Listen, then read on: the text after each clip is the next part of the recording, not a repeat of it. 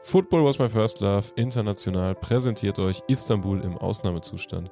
Vor über 30 Jahren herrschte in der Stadt ein regelrechter Krieg zwischen den rivalisierenden Fanszenen. Es war so, dass wir nicht mehr normal Brot kaufen gehen konnten in unseren eigenen Bezirk. Das ging hin und her, hin und her. Einer von uns, zwei von denen, zwei von uns, einer von denen. Und das hat nicht mehr aufgehört.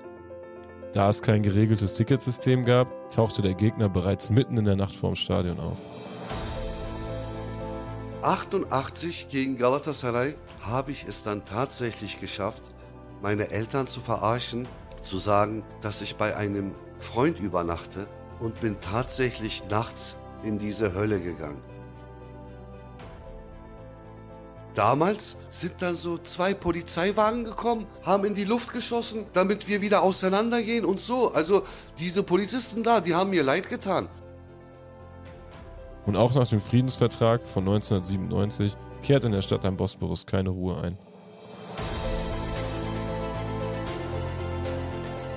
Nach den Gezi-Protesten veränderte sich die Fankultur grundlegend. Ein Freund von mir haben wir uns damals die ganze Zeit irgendwie diese Videos hin und her geschickt und so, ey, guck dir an, was da abgeht. Und ja, wir hatten Zeit damals und haben gesagt, ey, komm, das ziehen wir uns jetzt rein, da müssen wir hin. Also der Protest begann mit einer verhinderten Rodung von Bäumen und anschließend wurde dort ein Protestcamp gegründet. Und dieses Camp wurde verteidigt und in diesem Camp wurden demokratische Strukturen aufgebaut, die für die Türkei beispiellos waren.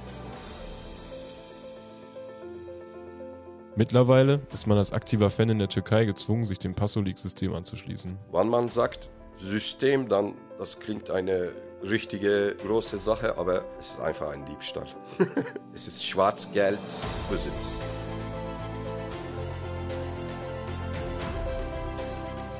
Wir haben mit verschiedenen Personen über die türkische Fankultur gesprochen und starten heute mit dem Krieg von Istanbul. Exklusiv in der Football Was My First Love App.